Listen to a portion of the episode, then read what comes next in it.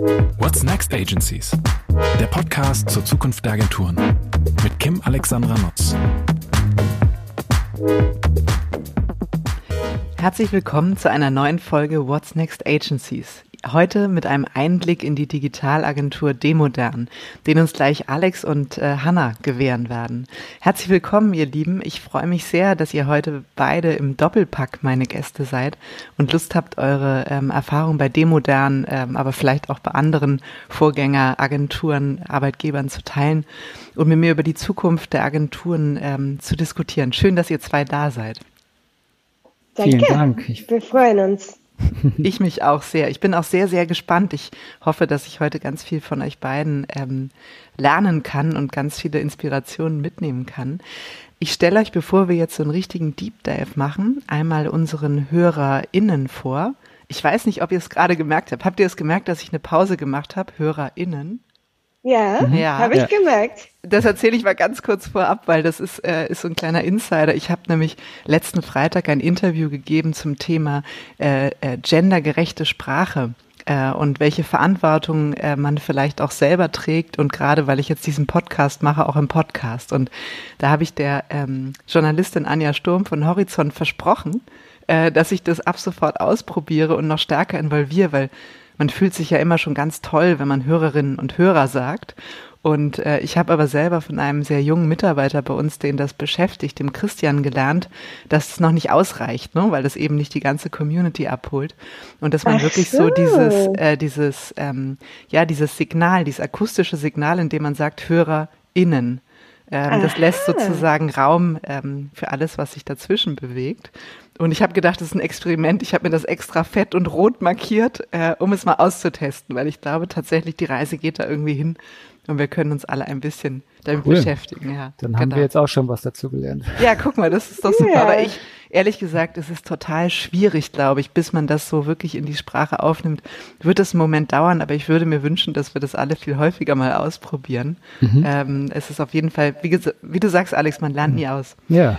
Ähm, Alex, jetzt sind wir schon beim Thema, man lernt nie aus. Ähm, apropos Lernen, ähm, so bist du eingestiegen. Du ähm, hast in Köln äh, Creative Media studiert am ähm, SAE Institute, bist dann als Interaction Designer zur BBK gegangen, hast dann eine kurze Stippvisite bei Jung von Matt Next gemacht, 2007 bis 2008 war das. Da warst du ähm, mhm. Designer und Junior Art Direktor. Mhm und hast dich dann eigentlich schon drei Jahre nach dem Studium direkt selbstständig gemacht mit deinem, ich weiß gar nicht, ob Kollege oder Freund, der Christian? Beides, definitiv. Beides. Genau. Genau, Absolut. meistens verbindet sich das dann ja miteinander, wenn man in so ja. jungen Jahren gründet. Also mit dem mhm. Christian mhm. Karkow zusammen hast du dann die Digitalagentur Demodern gegründet. Du bist heute Referent an der Miami Ed School ähm, und Jurymitglied beim ADC. Ich habe ich was vergessen? Nö, soweit alles fein. Nee? Alles eigentlich spielt sich ja alles, was dann richtig bunt und aufregend war, sowieso danach ab. Äh, und da kommen wir ja gleich dann ganz intensiv auch dazu. Ähm, Hanna, du hast, äh, finde ich, ähm, einen sehr ungewöhnlichen Einstieg in unsere Branche genommen, nämlich zunächst mal, dass du gar nicht in unserer Branche angefangen hast. Das finde ich sehr sympathisch, weil mir das ja auch so ging. Ähm, du bist im Investmentbanking groß geworden, also zumindest hattest du da sozusagen deine ersten, äh, ersten aktiven Jahre, hast dich dann aber auch sehr früh selbstständig gemacht. Ähm, damals, glaube ich, noch in England, in London war das. Ja, ähm, richtig. Und hast 2006 Flying Solo gegründet, ein Customized News Portal für Studierende und ähm, bis dann aber 2009 ähm, bei TBWA. Also das war dann der Einstieg in, in die Kreativbranche, in die Richtig. Agenturwelt als Brand Consultant und ich glaube Account Director, Account Manager, genau.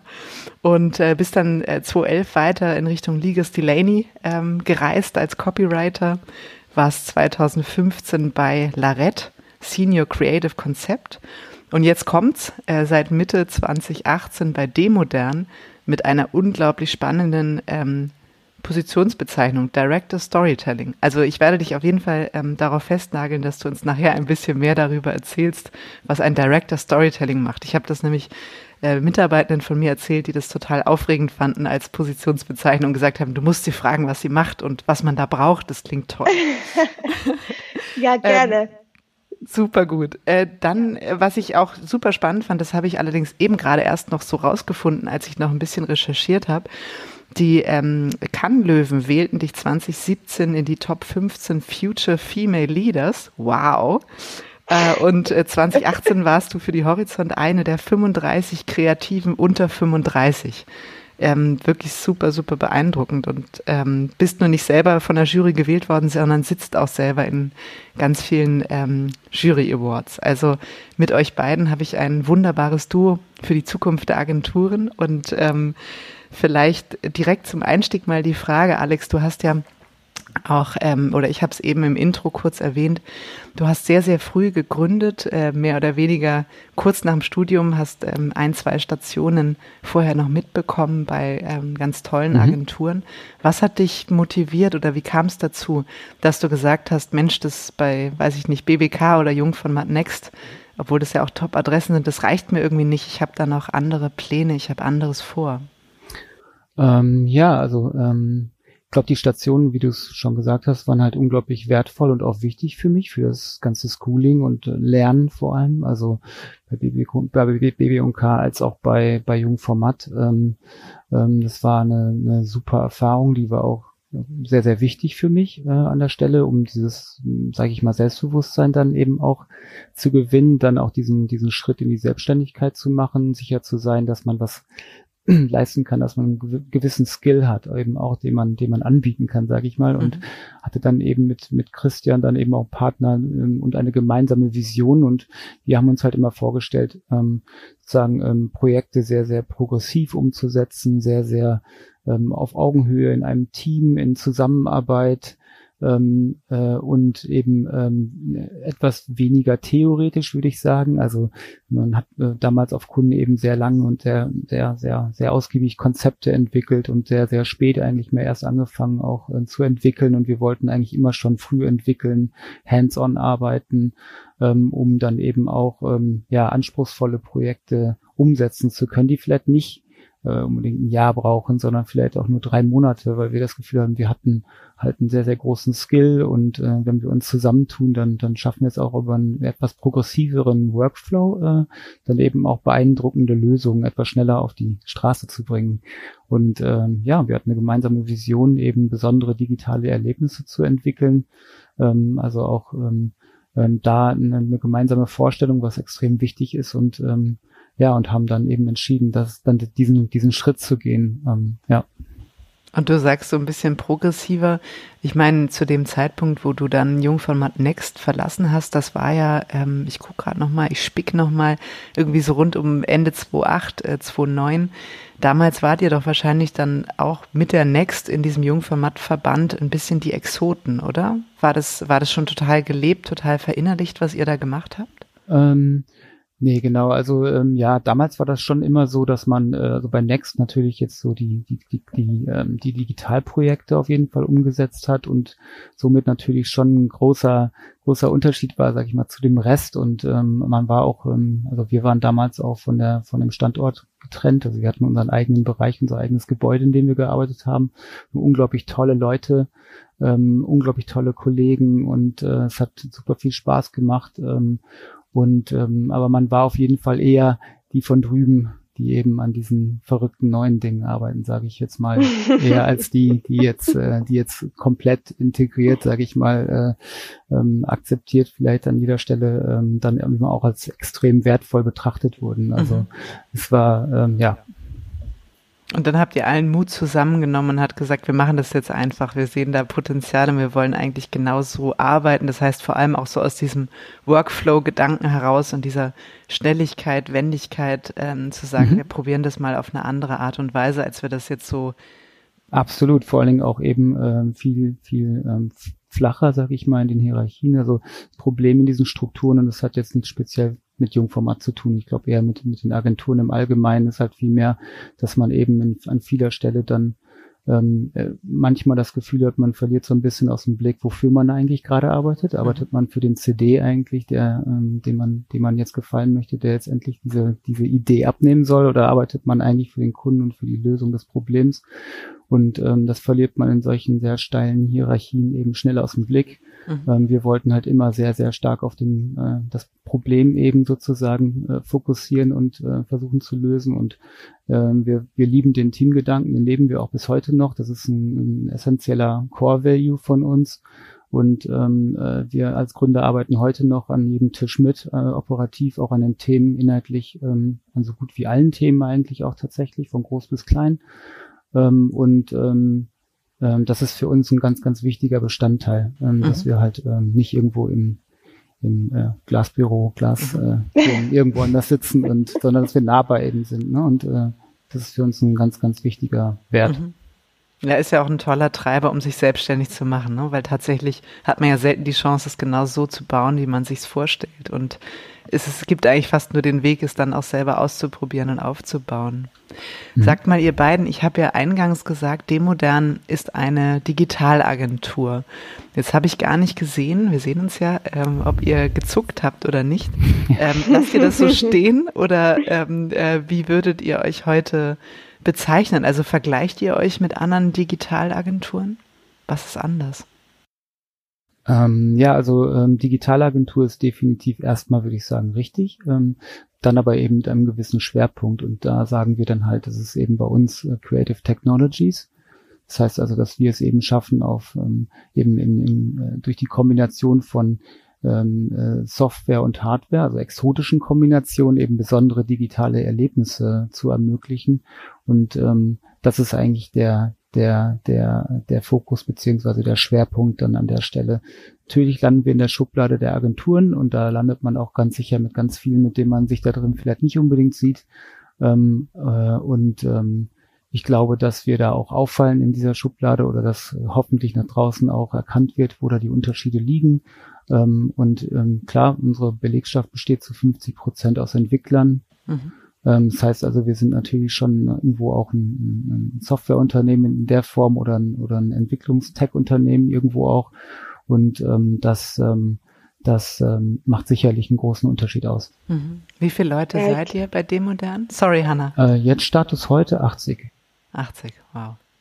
Hanna, entschuldige, ich wollte dich nicht. Nee, alles gut. Äh, stoppen. Also ja, ich glaube, dass äh, Alex hat es ziemlich gut gesagt ähm, mit Creative Technologies und ich war ähm, vorher bei Larette, was auch eine Art äh, Digitalagentur ist und äh, da beschäftigt man sich mit Themen äh, wie Di Digital Campaigning und ähm, Webseiten oder mal kurze Landing Pages und äh, vieles, was wir jetzt entwickeln ähm, für morgen und in die Zukunft, ähm, sind tatsächlich diese digitale Installations- oder ähm, mehr sophistizierte 3D-Erlebnisse. Mhm. Und ich glaube, ähm, da kommt ein bisschen meine Rolle als Storytelling rein, ähm, wo wir wirklich versuchen, ähm, diese, diese, sagen wir mal, te exotische Technologien ähm, mit Markengeschichten und menschliche Geschichten zusammenzubringen. Mhm. Und ich glaube, ähm, das ist eine super interessante Bereich, in dem wir versuchen wirklich äh, nach vorne zu pressen und zu arbeiten. Und für mich macht es dann äh, die Modern besonders. Wie groß war der Sprung für dich? Weil ich habe es ja so im Intro auch gesagt, ne? Du kommst, ähm, hast ja schon per se eigentlich so äh, T-shaped Profile, ne? Du bist irgendwie äh, Strategist, aber auch Copywriter gewesen in klassischeren Agenturen, aber dann auch Digitalagenturen. Und dann hast du den Schritt gemacht in, einen, äh, in eine Agentur, die, wie gerade Alex auch gesagt hat, zur Hälfte aus Entwicklern besteht. Und ähm, yeah. man, man, sagt ja häufig so, okay, wir sprechen nicht dieselbe Sprache. Wie war das für yeah. dich, als du gestartet hast? Also war das wirklich wie eine ganz andere Welt? Tatsächlich ja. Also es war wie ein Tornado. Ich, ich würde es, äh, ich werde es nicht vergessen. Mein erster Tag äh, war drei vor vor drei Monaten nach dem Alleranfang von das Projekt Discovery Doc. Ähm, und da war das Briefing, ja, wir würden gerne eine interaktive Erlebnispark bauen, so eine interaktive Museum über das Hamburger Hafen. Ähm, mach das. Und äh, dann durch einen langeren Einjahresprozess haben wir alle Phasen des Projekts abgedeckt von ähm, von Konzept und Idee und Storytelling, also welche Content wird wie, wo erzählt, bis hin zum finalen Installation und sogar Text an der Wand, ähm, und CE und alles, die komplette und Dramaturgie der Exhibition, der Ausstellung. Und ähm, das war für mich äh, total anders, weil wir müssten sehr schnell ähm, iterativ arbeiten. Das heißt, du bist nicht mehr in dieses, okay, wir haben jetzt diese Online-Film freigegeben, wir gehen jetzt in der Umsetzung, sondern ständiges Prototyping. Okay, das ist unsere Vision. Wie sieht es dann aus? Ähm, und Constant Testing, immer wieder probieren, Testing, Learnings einbauen, nochmal neu entwickeln. Ähm, und das war total spannend für mich, weil das unglaublich schnell sich entwickelt hat, aber ähm, du merkst einfach, dass alles ist, es braucht diese super kollaboratives Arbeit, um voranzukommen, ähm, weil in diesem Komplexität funktionieren dann die Hierarchien nicht mehr. Mhm. Ne?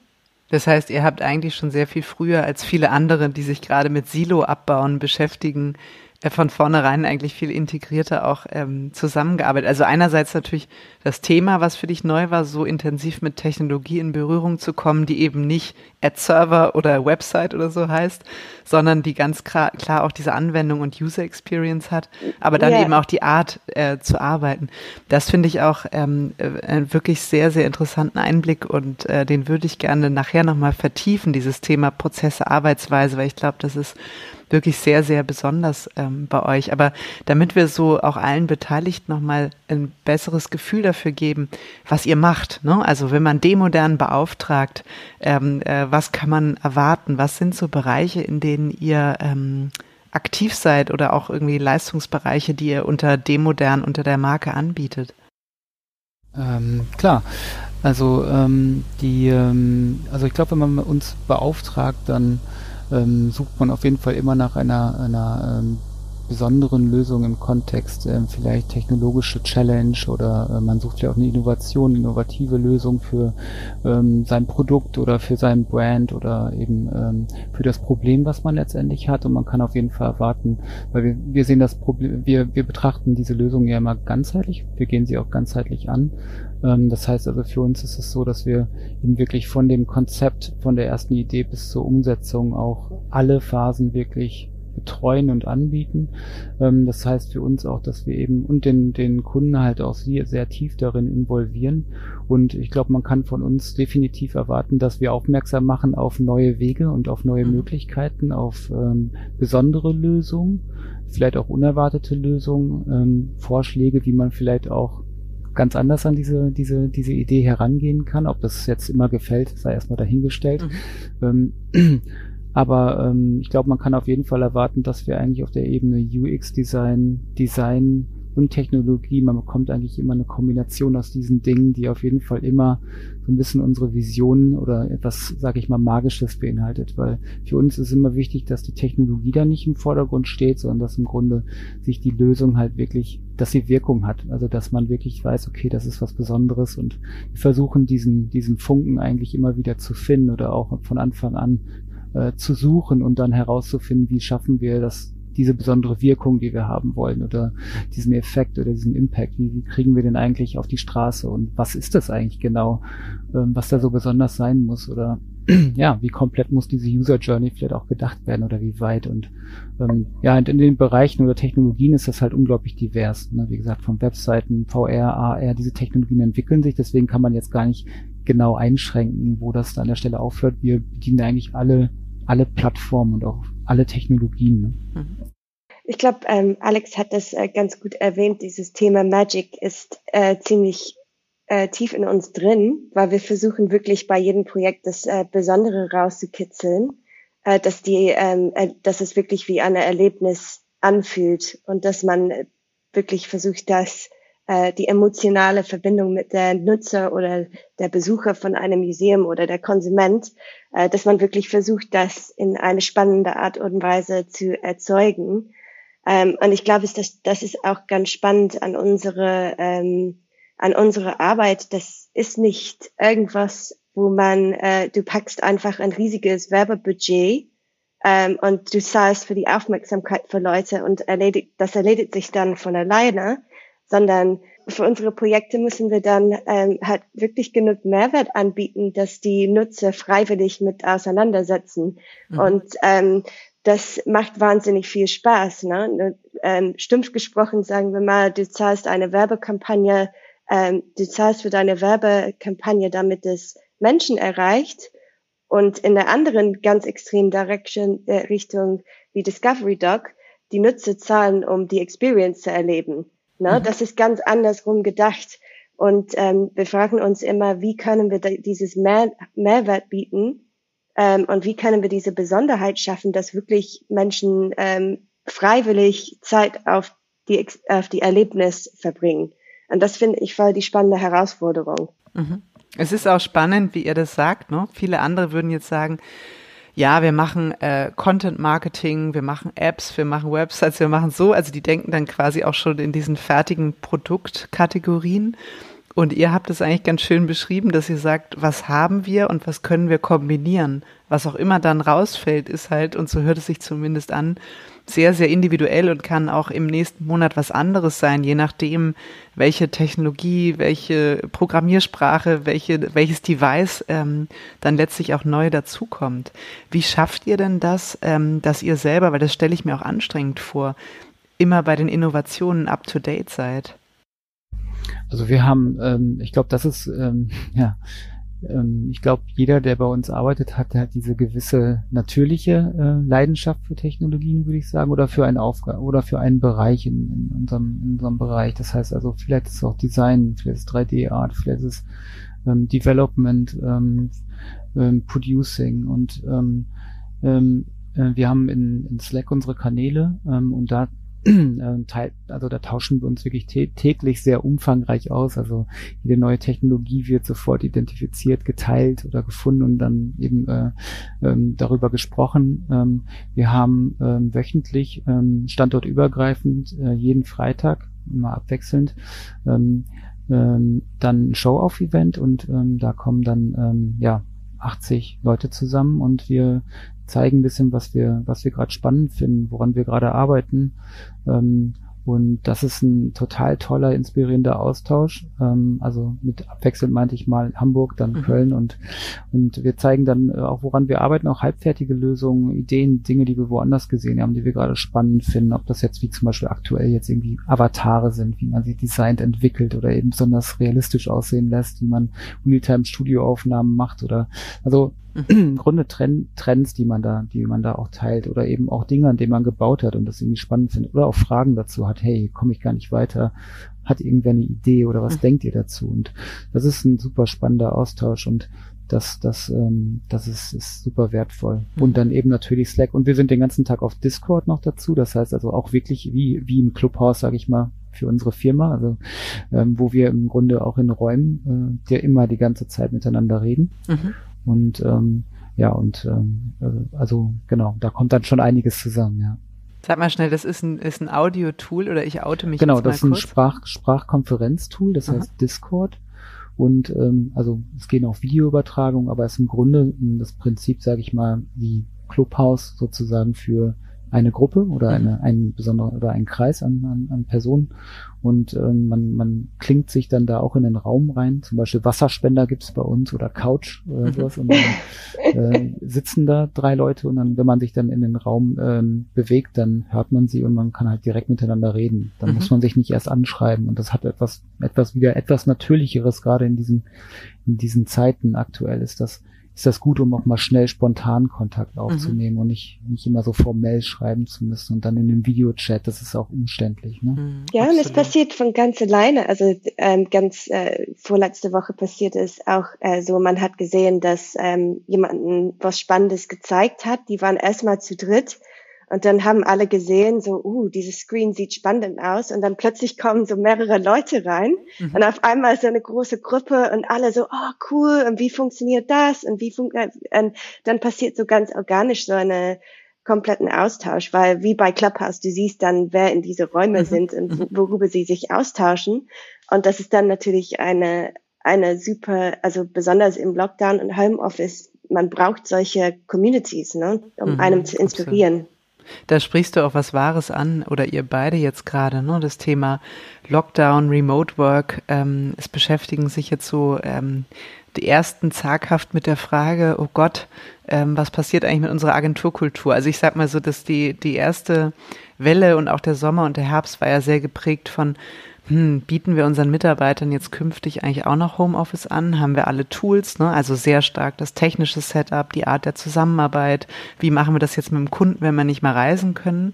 Und dann hat es ja so ein bisschen, ist es gekippt und man wusste, es ist jetzt nicht nur so eine Eintagsfliege, die wieder vergeht, sondern wir müssen uns damit auseinandersetzen. Und dann haben ja auch sehr, sehr viele gemerkt ähm, und merken es auch jetzt noch, dass die Kultur darunter leidet. Ne? Gerade so das Thema, wie borde ich wirklich neue Mitarbeiter, ähm, äh, wie borde ich on, klingt furchtbar, ne? aber wie läuft das Onboarding für neue Mitarbeiter? Aber auch, ähm, wie kann man vermeiden, dass die Leute sich einsam fühlen und so ein bisschen den Grip für, für die Agentur und den Arbeitgeber verlieren? Treibt euch das um oder sagt ihr, mhm. hey, wir waren eigentlich schon immer genau so und mhm. eigentlich verändert sich für uns nichts? Ähm, super wichtiges Thema ähm, und ähm, ähm, auch mega vielschichtig. Also wir, klar, wir waren ähm, im Vorfeld, wir, wir aufgrund unserer, ähm, äh, sagen wir mal, sehr äh, digitalen Arbeitsweise, wir, wir haben vorher schon sehr stark mit Homeoffice gearbeitet. Das heißt, wir hatten schon ähm, eine Struktur, sagen wir mal, rein mit Tools waren wir uns schon, äh, waren wir schon gut unterwegs und ähm, diese Herausforderung hatten wir nicht so sehr. Was ich aber finde, was eine ganz, ganz große Aufgabe auch jetzt aktuell ist, ist natürlich Kultur, Firmenkultur. Wie findet das eigentlich statt und ähm, das ist etwas, woran wir jetzt ganz, ganz viel und ganz stark arbeiten müssen.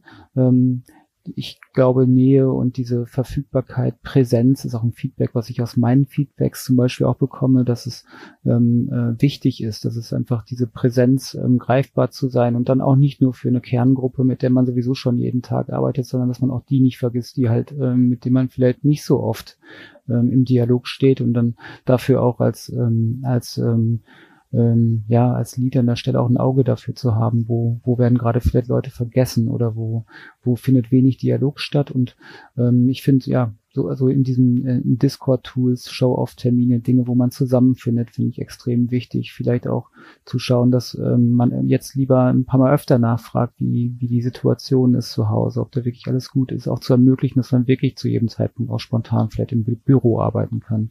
Also ähm, das, ich glaube, das, das Wichtigste, was, was oder das Schwierigste daran ist, glaube ich, eher die, die Organisationsstruktur. Und da haben wir natürlich den Vorteil, dass wir jetzt sowieso schon sehr flach arbeiten. Das heißt, wir haben unsere, unsere ähm, selbstorganisierten Teams, ähm, die schon sehr gut funktionieren und ähm, die haben ihre eigenen Prozess, Prozesse, ihre eigenen Workflows. Das ist ein unglaublicher Vorteil einfach an dieser Stelle, weil das ist, zumindest wenn man jetzt dieses New Work-Thema mal mhm. betrachtet und auch die zukünftige Arbeit eigentlich die größte Herausforderung meiner Meinung nach für die meisten Firmen, die ich jetzt so kennengelernt habe oder im Kopf habe, dass man eben äh, diese steilen Hierarchien los wird, dass man ähm, die Verantwortung wirklich und dass auch das Vertrauen an die Mitarbeiter wirklich gibt und äh, ähm, und ähm, ich finde, das ist so die, die große Challenge. Und jetzt klar, Arbeitskultur, wie machen wir das in Zukunft? Wir, wir haben auch Team-Events. Ähm, wir geben vor, dass wir die jetzt verstärkt natürlich machen, beziehungsweise wir machen immer im Quartal in jedem, in jedem Team.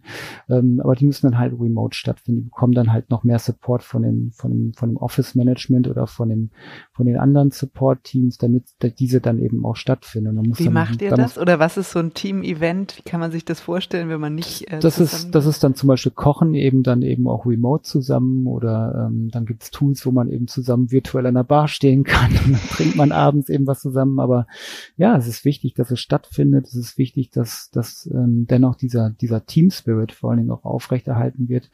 Weil ansonsten wird man an der Stelle natürlich sehr schnell austauschbar, auch weil zu Hause hat man halt nicht mehr das Gefühl, ich sitze jetzt in diesem tollen anderen Büro oder in dem, in diesem mhm. Office Space, der, der ja vielleicht den Unterschied ausgemacht hat, sondern da merkt man nicht so schnell, schnell, dass man vielleicht, ob, ob es jetzt besser ist, für die eine oder andere Firma zu arbeiten. Mhm. Und ich glaube, das ist ein ganz, ganz wichtiger Wert. Und das finde ich ist schon eine, schon eine große Herausforderung auch.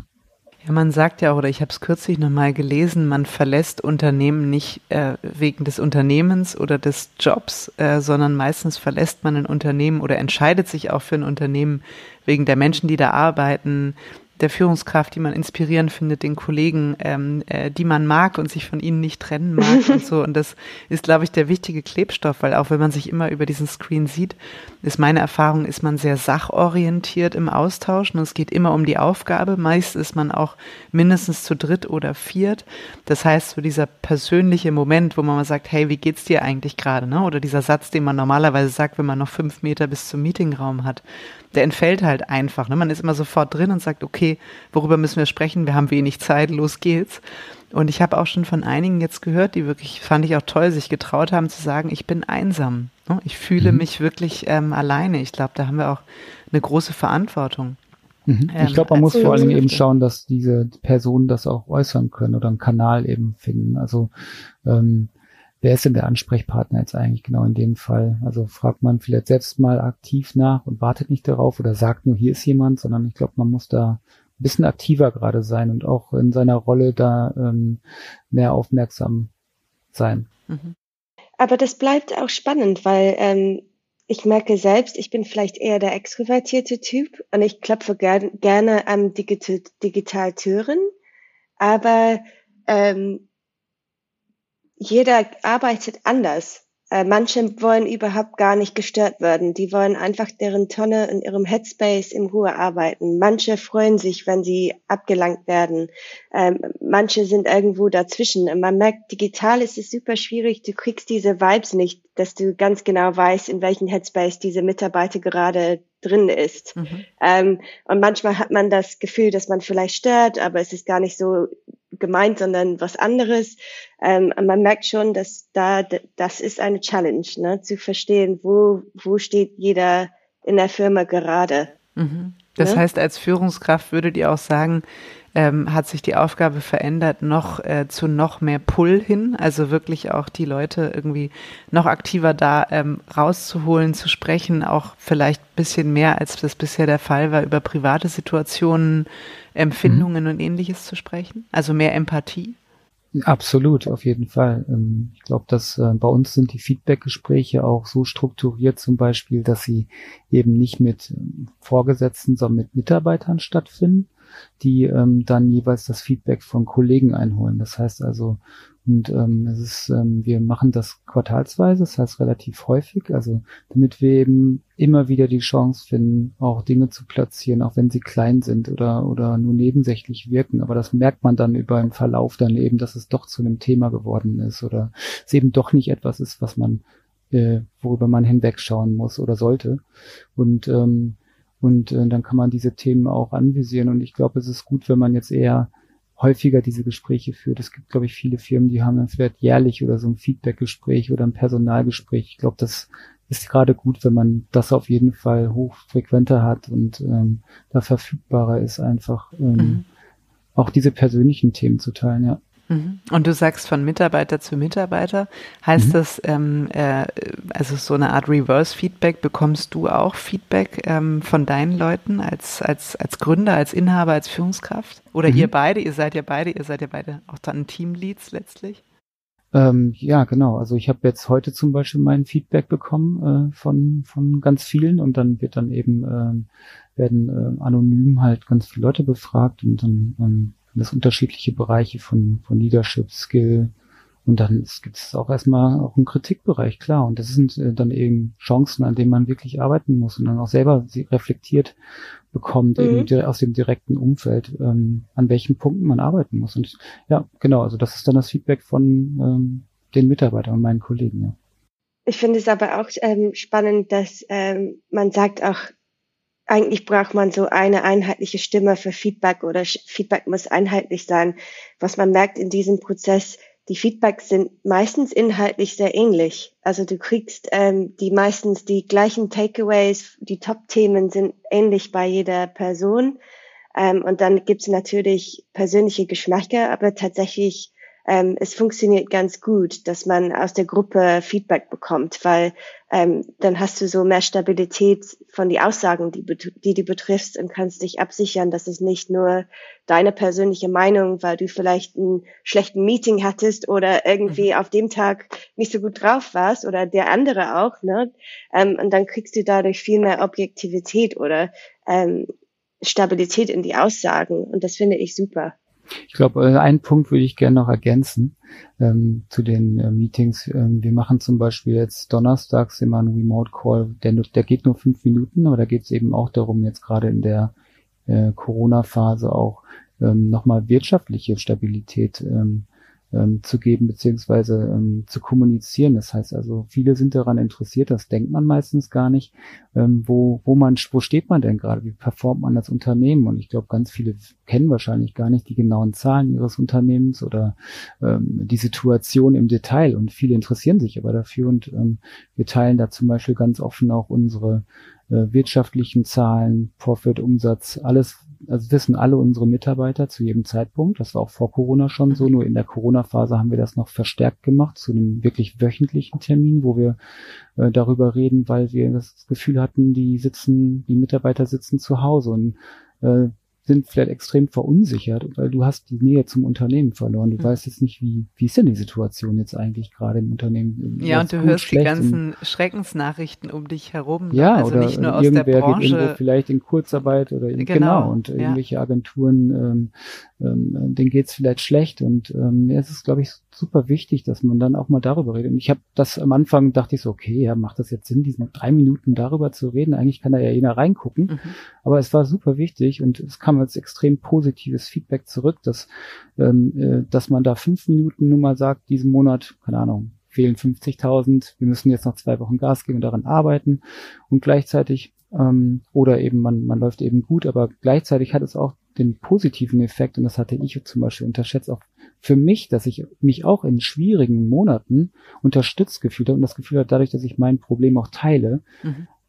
bekomme ich auch die Unterstützung zu, von, von den Kollegen zurück und ähm, das fand ich extrem äh, toll und ähm, kann das auch nur empfehlen, dass man auch, so, auch als, als Manager diese, diese Themen Probleme auch teilt und auch viel offener damit umgeht, weil ähm, das nun mal, man möchte eigentlich ja gerne auch die Unterstützung und man braucht das genauso wie jeder andere auch. Das hast du ja, auch schön, tatsächlich. Oder, ja, entschuldige, aber ich fand's, ähm, ich finde es auch wirklich schön gesagt, weil tatsächlich hat man ja als Inhaber, als Unternehmer, als Führungskraft, man kennt die Zahlen. Äh, manchmal, äh, es gibt äh, Monate, da machen sie einen sehr glücklich, es gibt Monate, da belasten sie einen und man kann kaum schlafen. Ähm, und äh, tatsächlich, äh, warum sollte man das nicht teilen? Ne? Weil man, äh, so wächst man ja auch als Gemeinschaft zusammen. Ne? Man unterstützt sich, es ist Transparenz. Man zeigt als Führungskraft auch, ich glaube, damit tun sich manche schwer, eine gewisse Verletzlichkeit, weil man selber sagt, ne, hey, ich bin da unsicher oder so, ich hoffe, das kriegen wir hin. Ähm, und ich glaube, das ist auch der Punkt, der viele abschreckt, es nicht zu tun, ne? dass sie Stärke beweisen wollen, dass sie sagen, hey, es ist alles im Griff und darüber müssen wir mit euch nicht reden. Ich kann äh, das nur ähm, verstärken. Ich habe das, oder wir haben zum Anfang des Jahres einen Jahresauftakt gemacht mit all unseren Mitarbeitern und wir haben das noch nie gemacht, aber wir haben äh, einfach die Zahlen geteilt. Also wir haben gesagt, das ist der Plan für dieses Jahr. Ne? Da stehen wir, das haben wir uns vorgenommen. Und ich habe damit überhaupt nicht gerechnet, aber es ist so unglaublich positiv aufgenommen worden. Also darüber haben danach alle gesprochen. Das war für alle mhm. so, wow, in 34 Jahren Agenturhistorie haben wir das noch nicht erlebt. Das wussten wir nicht. So. Und ähm, das finde ich natürlich, hast du immer Angst, ach, wenn jetzt einer das Unternehmen ver, äh, ver, ähm, verlässt, dann redet er darüber. Ich glaube, das, äh, ja, das muss man irgendwie aushalten können. Das ist auch, wo ist der Bus mit Leuten, die es interessiert. Also ich glaube, da muss man mal über seinen eigenen Schatten springen. Auf jeden Fall, ich kann nur teilen und euch auch darin bestärken. Es hat mich total glücklich gemacht, dass die Mitarbeiter sich danach abgeholt und involviert und auch ernst genommen gefühlt haben. Und ich glaube, es ist einfach wichtig. Jeder braucht die Sicherheit, das Gefühl, ist mein Arbeitsplatz sicher oder nicht. Dann kann er auch einen besseren Job machen, weil er sich nicht mit den Grundbedürfnissen auseinandersetzen muss, sondern tatsächlich in anderen Sphären auch unterwegs ist. Ne? Oder eben, auch, oder eben auch unterstützen. Ne? Mhm. Also ja, das ähm, wollte ich auch gerade sagen. Werden. Es ist echt, ähm, ähm, wir haben es dann oftmals gehabt, dass jemanden sagt, ach, Übrigens, ich habe mit meinem Kumpel gesprochen, der ist äh, Markenmanager bei Firma X und er hat eigentlich auch voll die gute ähm, Input und äh, würde gerne mit uns sprechen. Und äh, das passiert von sich aus, dass die Leute dann äh, zusammenkommen und versuchen, das dann äh, gemeinschaftlich eine Lösung zu finden. Ne? Mhm. Finde ich auch toll, weil man kann ja auch nicht ähm, Übernahme von Verantwortung verlangen, wenn die gar nicht wissen, wofür. Und ähm, das führt mich auch zu dem nächsten Bereich. Ihr habt ihn vorhin schon mal kurz geteasert. Alex, du auch, als du gesagt hast, was war der Grund für dich zu gründen? Schneller, agiler zu sein, flachere Hierarchien. Das ist ja was, was wir häufig in der Agenturbranche noch nicht erleben. Ne, da ist ganz klar, du fängst mal als Junior an mhm. und wenn du ganz tapfer und viel arbeitest, bist du irgendwann ganz groß und bist CD oder bist Client Service Director oder bist GF oder was auch immer. Ähm, wie, wie kann man sich das bei euch vorstellen, bei Demodern mit Blick auf die ähm, Struktur? Was, was macht ihr anders als das, was ich gerade so prototypisch geschildert habe? Mhm. Ähm, ja, also wie gesagt, wir ähm, arbeiten eben extrem flach. Das heißt für uns, wir haben halt unsere Projektteams. In den Projektteams gibt es keine äh, Vorgesetzten. Alle arbeiten auf einer Ebene und ähm, die Teams sind eben so organisiert, dass sie ähm, ihren Workflow und ihren Prozess für ein Projekt selbst wählen. Ähm, das heißt also, sie arbeiten im besten Fall eben ja, äh, an dem Problem und überlegen gemeinsam, welche, welche Wege da richtig sind. Also ich sag mal so zwischen ähm, ähm, hierarchischen Modell und extrem holokratisch sind wir ungefähr der Mitte, mhm. in der Mitte würde ich sagen, mhm. weil wir, es gibt immer noch eine gewisse Guidance und wir hatten damals zum Beispiel auch ein Coaching äh, zu dem Thema und Support, weil wir überlegt haben, wie wir eben auch die Teams unterstützen können, wenn die wenn sehr autonom arbeiten, weil wir wollten gerne, dass sie halt eigentlich so viel wie möglich selbst entscheiden können, weil in unserem Bereich, wenn du innovative neue Lösungen entwickeln musst, brauchst du Freiheit in, in gewisser Form auch, ähm, den Weg über den Weg zu entscheiden, wie du ans Ziel kommst. Und ähm, ähm, da haben wir dann eben dieses Modell nochmal etwas detailliert. Das heißt also, wir haben dann zu diesen Teams noch so eine, eine, eine Reihe an Mentoren hinzugefügt, sind dann im Grunde die erfahrensten Mitarbeiter in einem bestimmten Fachbereich, die dann aber immer ansprechbar sind. Also ähm, und das ist, ähm, das funktioniert gut. Das heißt also, ähm, zu mir kommt wirklich nur jemand, wenn jemand eine Frage hat, aber von mir kommt keine Ansage. Also mhm. von mir kommt nicht irgendwie, ich will das aber jetzt unbedingt genau so oder und das, äh, ich, ich bin da wäre dann in jedem Fall ein Bottleneck und die Eigenmotivation wäre hinüber und die meisten Leute kommen zu uns, weil sie den Zwill eigentlich suchen gerne ihre Vorstellung, ihre Vision von etwas umzusetzen. Mhm. Und ähm, diese Vision teilen sie mit ganz vielen anderen. Und ähm, das ist der Spaß in der Sache im Grunde, dass dieses Team wirklich auf Augenhöhe alle miteinander ähm, an einer Lösung arbeiten und ähm, ja, und ich, ich, ich, ich selber, das war immer mein Traum, wie ich arbeiten wollte. Und ich glaube, Christians genauso. Das, und wir haben unseren Traum sozusagen verwirklicht. Und ich finde eben gut, weil oftmals wird das so als Theorie hingestellt, das ist äh, irgendwie ähm, riskant oder in irgendeiner Form glaubt man nicht, dass das funktioniert. Aber ich finde eben, ähm, äh, dass im besten Fall kann man da auch als gutes Beispiel finde ich, vorangehen. Und ich hoffe, dass viele den Mut haben, jetzt auch in diesen Zeiten nochmal über ihre Strukturen nachzudenken. Und ähm, wie gesagt, viele suchen genau diese Herausforderungen. Die meisten wollen gern Eigenverantwortung haben in ihrer. Das ist das, was die meisten Mitarbeiter bei Umfragen am glücklichsten macht, wenn sie Entscheidungsgewalt haben, Einfluss haben, wenn sie gehört werden. Ähm, und ich glaube, dass an der Stelle ähm, viele tatsächlich sowas, äh, das auch suchen. Also wenn man zum Beispiel die, ähm, die Stellenausschreibungen liest von vielen, vielen Unternehmen, dann steht eigentlich genau das da drin, dass sie das suchen. Aber wenn, wenn dann Leute zu uns kommen, sagen sie, ja, das habe ich da aber nicht bekommen und ich will eigentlich gerne und das ist ja toll, dass ihr das anders macht mhm. und glauben das auch erstmal nicht und dann sind sie die ersten drei Monate noch ein bisschen verwirrt, wenn sie starten, weil alles ein bisschen anders ist äh, und man nicht so, so eine, so eine, äh, so eine, so eine ähm, harte Guidance, sage ich mal, hat und auch nicht so diese, diese gelebten Strukturen, die man eben kennt. Ähm, und ähm, ja, und ich ähm, ähm, finde, das ist, ähm, ja, ich finde, das funktioniert super. Ich finde, find, das ist toll und äh, man kann das auch tatsächlich nicht nur auf Tech-Themen beziehen. Also es gibt Unternehmen in ganz, ganz unterschiedlichen Branchen und Bereichen, die genauso arbeiten. Man kann nicht sagen, das ist irgendwie nur ein Thema für besonders digitale oder Tech-Firmen, auch wenn die das vielleicht schon viel, viel länger so machen oder ähm, eben so umsetzen. Und ähm, schon lange betreiben. Aber ich finde, wie gesagt, das ist ähm, ähm, ja extrem viel Spaß. Ich glaube auch, dass es gibt irgendwie dieses Vorurteil, dass ähm, dass man die besten Qualität nicht bekommt, wenn man keine starken CD hat, der alles entscheidet. Und ähm, dieses Vorurteil, Vorurteil kann ich nicht übereinstimmen, weil ich habe eher andersrum das Gefühl, dass wenn du partnerschaftlich mit deinem Team arbeitest, ähm, dass die bessere Lösung rauskommt. Und normalerweise, wenn Leute ähm, ermutigt sind, ihre Stimme zu sagen, dann kommt die Diskussion weiter. Ne? Und gemeinschaftlich entscheidet man doch eigentlich findet man die gleiche Dinge spannend und die gleiche Dinge super und weil wir sind alle dabei, intrinsisch motiviert, Exzellenz zu erreichen und ähm, eigentlich finde ich das ähm, auf jeden Fall ein spannender Learning für mich. Bekommt denn jeder Mitarbeiter von euch, wenn er startet, so eine Art How-to-Demodern äh, äh, mit an die Hand? Weil, wie ihr sagt, nur die ersten drei Monate ist noch so ein bisschen, meinen die das jetzt ernst? Also bleibt das so? Ähm, und wie finde ich mich da ein? Also gerade wenn man vielleicht eher aus, ähm, aus einer anderen Struktur herauskommt, wie macht ihr dieses äh, Plug-in mit neuen Kolleginnen? Ja, wir haben ein How We Roll, äh, nennen wir das. Mhm. Das ist tatsächlich ein Dokument. Da stehen ganz, ganz viele drin, äh, Sachen drin, auch ganz banale Dinge wie äh, zerstöre nicht den Vibe, indem du die Musik spontan änderst.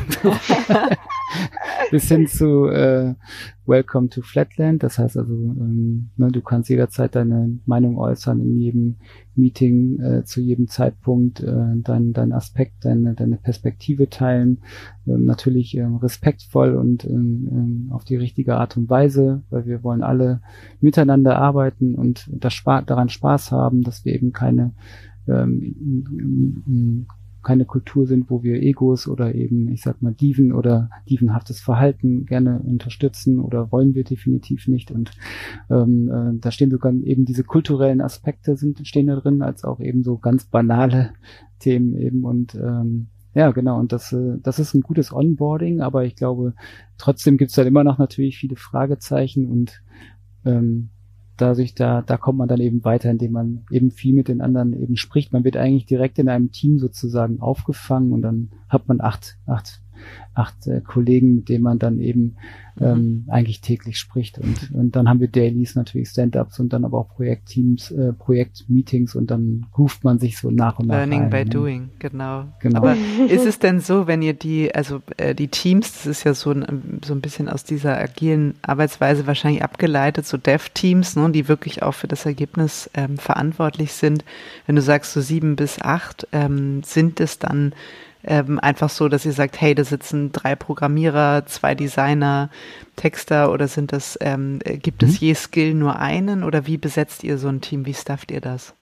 Genau, das ist dann ein, äh, so ein interdisziplinäres Team, ist dann so acht bis zwölf Mann groß, würde ich sagen. Das mhm. ist so die Größenordnung. Und die Hälfte davon sind meistens Entwickler.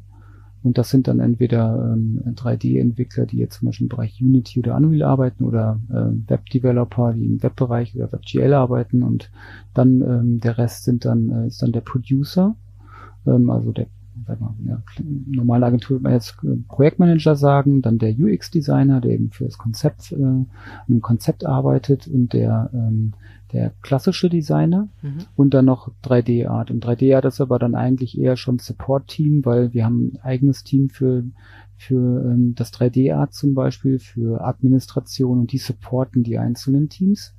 Und genau, in, in, diesem Team arbeitet man dann auf Augenhöhe und der Designer kann auch etwas über die Entwicklung sagen, wenn er das Gefühl hat, das läuft zum Beispiel nicht flüssig oder fühlt sich nicht gut an. Und ähm, genau das bringt dann diese große Qualität am Ende, dass eben jeder zu jedem Zeitpunkt auch seine Meinung zu jedem Detail im Projekt mhm. sagen kann. Mhm. Hanna, äh, das hätte ja. ich auch eine Frage. Du bist ja Director Storytelling. Jetzt haben wir eben noch nicht gehört, da sitzt dann auch ein Copywriter drin oder ein Texter oder so.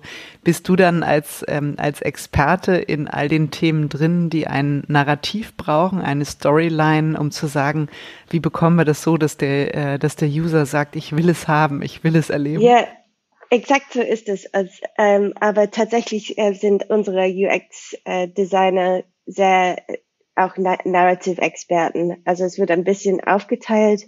Ähm, ich mache das in Sparring mit die UX-Leute ähm, und entwickle dann ähm, das Hand in Hand mit denen. Und mhm. teilweise arbeite ich da inhaltlich drauf, weil es gibt auch manche Projekte, wo sie sagen, das ist total Storytelling getrieben äh, das ist total dein Ding und dann schreibe ich dann auch gerne dafür Stories. Mhm. Ähm, aber ansonsten passiert das auch das kollaborativ und das macht auch total Spaß, weil du siehst auch, wie ähm, die in ihre Kompetenzen wachsen und teilweise dann total eine Liebe für Narrative Design und Storytelling ähm, in sich entdecken und ich finde das eigentlich eine schöne Erlebnis. Mhm, absolut, Fall. ja. Ist es denn so, ähm, Alex, du hattest ja auch gesagt, ihr habt euch einen Coach geholt. Das finde ich ähm, auch nochmal einen spannenden Effekt oder Ansatz, weil das klingt ja danach, als wärt ihr noch nicht immer so gewesen. Also sprich, zur Gründung, nach der Gründung habt ihr wahrscheinlich erstmal so gemacht, dann seid ihr gewachsen, hattet erste Wachstumsschmerzen, dann wird man zwischendurch mal kleiner, man wächst wieder und so und jetzt seid ihr bei 80 angekommen. Wann war der Moment äh, und warum habt ihr das gemacht, dass ihr gesagt habt, irgendwas muss anders werden? Ähm, und wie seid ihr das Thema dieser Reorganisation dann angegangen?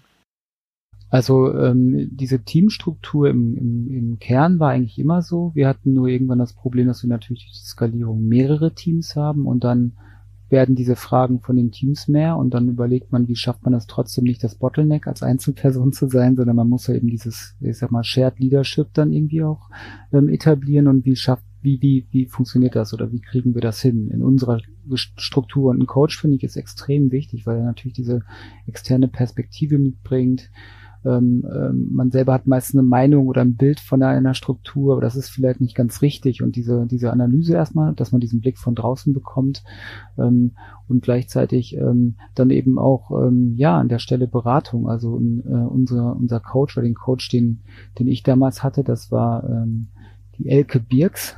Mhm. Äh, liebe Grüße. ähm, die, da ähm, wahrscheinlich werden halt, die Google Keywords jetzt heiß laufen. Genau.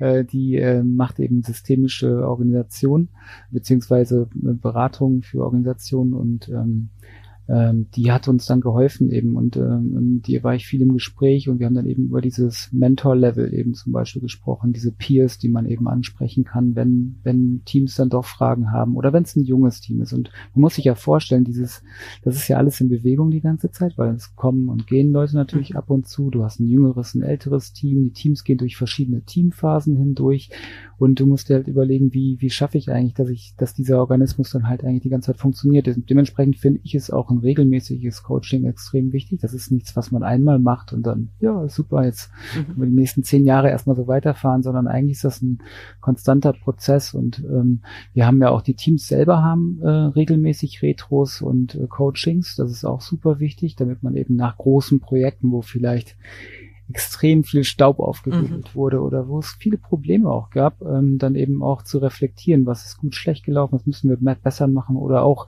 einfach mal Dampf rauszulassen, weil man eben, weil er irgendwas extrem gestört hat. Und das ist gut, wenn man diesen Dampf eben regelmäßig rauslassen kann und der sich nicht anstaut und man dann eben alle sechs Wochen eine Retro mit dem Team hat. Ich finde dieses Punkt externes Coaching eigentlich auch super spannend zum Thema flache Hierarchien, weil ähm, was es tut, ist es, ähm, es, es schafft sozusagen dieses ganzen ähm, Sammlung von Probleme von der Geschäftsführung ein bisschen zu entkoppeln und enabled dann gleichzeitig die Teams, dass sie selber Lösungen aussuchen, äh, erarbeiten. Und ich finde das voll ein spannendes Konzept zum Thema Leadership, weil in viele Agenturen merkt man einfach, dass die Geschäftsführung ein Sammelsurium wird für alles, was nicht schief, äh, was schief mhm. läuft. Ähm, und das äh, durch dieses Coaching schafft man tatsächlich ähm, dieses Themen dann doch teilweise selber zu lösen und dann ähm, Expertise wird dann eingeholt von der Geschäftsführung über inhaltliche Themen oder ähm, dann natürlich gibt es in der einen oder anderen Stelle Punkte, wo ähm, wo das, in, das gefragt ist, die Involvement ähm, auch mit Kunden oder so weiter mhm. oder so fort.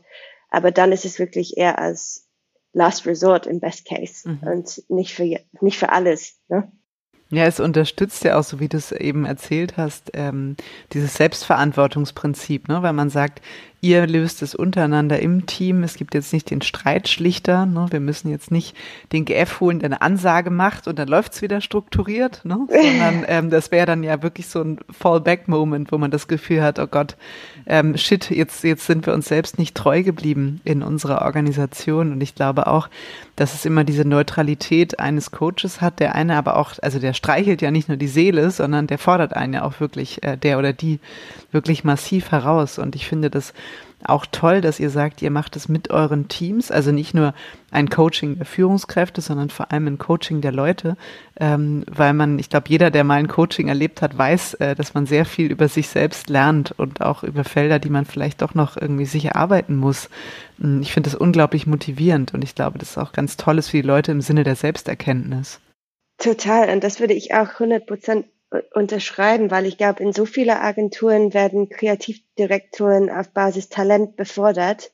Und dann plötzlich hab, hast du eine mega talentierte Kreative an der Spitze, der noch nie ähm, Leadership oder Führungskompetenz geübt hat oder vielleicht sogar nicht die, nicht unbedingt von Natur aus die Persönlichkeit dazu hat. Mhm. Ähm, und ich finde dieses, ähm, also zum Beispiel unsere Leads können alle ein Coaching machen ähm, zu bestimmten Themen, wenn sie wollen, damit sie auch selber wachsen können und den Job besser meistern können. Und ich finde, das ist ähm, eine super wichtige und wertvolles Punkt, mhm. ähm, mhm. die man dann in der Stelle hat zu, als Support. Ne? Was ist denn für euch jeweils die, ähm, das größte Learning als, als Führungskraft, so wenn ihr mal so die letzten paar Jahre, paar Monate, je nachdem, wie weit ihr zurückgehen wollt, äh, mal so zurückdenkt? Was habt ihr über euch selbst gelernt oder was, ähm, was merkt ihr, hey, das ist für mich eine echte Herausforderung oder daran habe ich massiv gearbeitet, ähm, das habe ich erkannt, dass ich da ähm, ganz anders heute drüber denke? Habt ihr also, ähm, ja, ich kann, äh, also bei mir war das, ähm, oder ich hatte mein Coaching zum Beispiel und für mich war ein großer Insight, dass ähm, zum Beispiel ähm, die Art und Weise oder das eben natürlich das, was man eben als ähm, Gründer oder, oder Inhaber sagt, dann immer ein sehr besonderes Gewicht bekommt und dass ich damit sehr, sehr vorsichtig umgehen muss. Und gerade wenn wir in Strukturen arbeiten, die jetzt sehr liberal sind und ähm, ich sag mal ähm, sehr demokratisch an der Stelle, ähm, ähm, wird das Wort doch immer irgendwie, bekommt es zu viel Gewicht. Und wenn ich meine Meinung manchmal sage und das vielleicht manchmal zu direkt oder zu, zu offen mache, dann nehmen das manche wahr eben wie eine, wie, wie, wie, wie eine Ansage oder wie, ich, das muss dann so sein, aber das ist dann gar nicht so gemeint, sondern mhm. das ist einfach nur, ich möchte darüber reden oder man möchte darüber diskutieren und ähm, das war zum Beispiel ein großes Learning, dass ich da an der Stelle ähm, einfach arbeiten muss, wie ich, wie ich mein Feedback platziere oder wie ich ähm, meine Meinung auch äußere, ohne dass eben jemand denkt, dann muss er gleich losrennen und jetzt müssen wir das so machen, weil so mhm. ist es überhaupt nicht gemeint. Mhm. und äh, ähm, genau. Ja. Ich glaube, für mich ist es, ähm, also ich habe bei Canlion dieses Executive Leadership Programm gemacht, als ich Senior war mhm. ähm, und noch gar nicht in so einer Leadership Position. Und ich habe dadurch natürlich total viele Vorstellungen von, wie ich das dann in der Zukunft machen werde und wie ich dann ein richtiger Leader verstehe.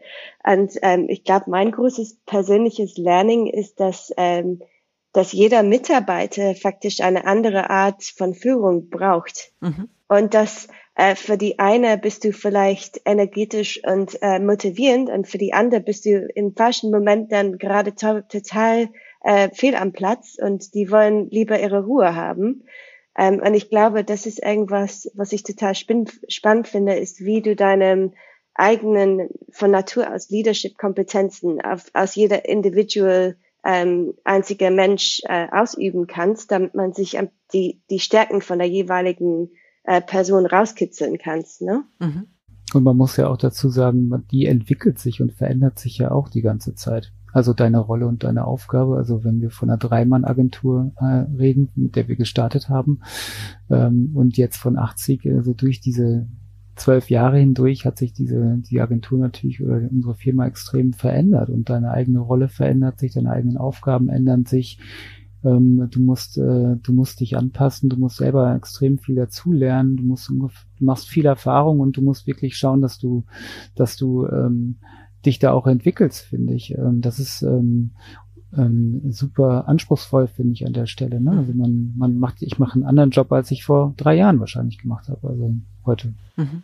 Ja, ich glaube, es braucht einfach eine hohe Bereitschaft, ähm, zu lernen, dazu zu lernen, Dinge zu hinterfragen und auch beweglich zu bleiben und nicht das Gefühl zu haben, oh, ich will jetzt mal fertig sein, ja, so ist es jetzt so ähm, der Kasten, in dem ich mich bewege und jetzt ist jeder an seinem Platz und jetzt können wir wunderbar skalieren, ähm, sondern äh, diese Bereitschaft und auch keine Angst vor der Beweglichkeit zu haben, ist, glaube ich, total wichtig. Aber ich glaube trotzdem, auch hier und da ähm, äh, sicher so aus Erfahrung oder auch Gesprächen, es tut sich auch nicht jeder leicht damit, also sowohl Führungskräfte als auch äh, Mitarbeiter ne, mit dieser Verantwortung, weil das eine ist ja zu sagen, ich hätte sie gerne Und das andere ist dann aber auch, sie zu haben. Wobei ich glaube, der Unterschied, das habe ich auch bei euch sehr stark rausgehört, man ist ja nie alleine. Also man hat ja dann immer als ein Team von zehn bis zwölf Leuten gemeinsam die Verantwortung. Und ähm, jetzt kommen wir auch wieder zu dem Punkt, ne, fühlen sich die Leute in Corona einsam und wie geht ihr damit um?